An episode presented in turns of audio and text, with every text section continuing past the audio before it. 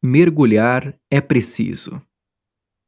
Quando fui convidado a gravar o audiolivro que acompanha esta edição, optei por fazer uma leitura atenta antes de qualquer resposta.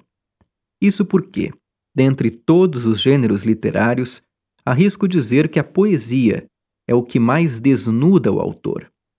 Escritos com alma, os versos são capazes de revelar medos instintivos, fragilidades e desejos profundos sem nenhum pudor.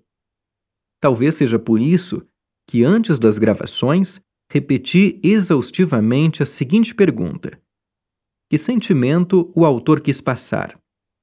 Não para induzir o ouvinte a esta ou aquela emoção, mas para tentar compreender o que levou Demarco a mergulhar nas próprias feridas e deixar-se tão exposto diante dos leitores.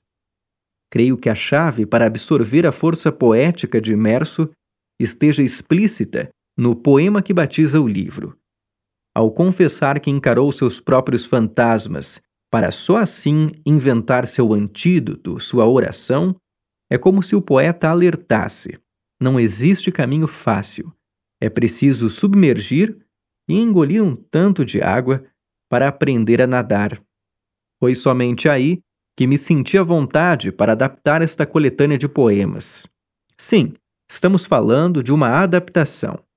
Afinal, ainda que o conteúdo do audiolivro seja idêntico ao das páginas que você tem em mãos, precisamos levar em conta que toda leitura não passa de uma releitura, de uma interpretação que fazemos a partir das nossas vivências, dos nossos tropeços, da nossa compreensão de mundo.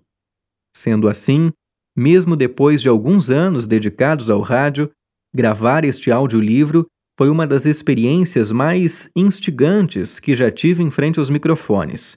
Espero oferecer bons momentos de poesia narrada.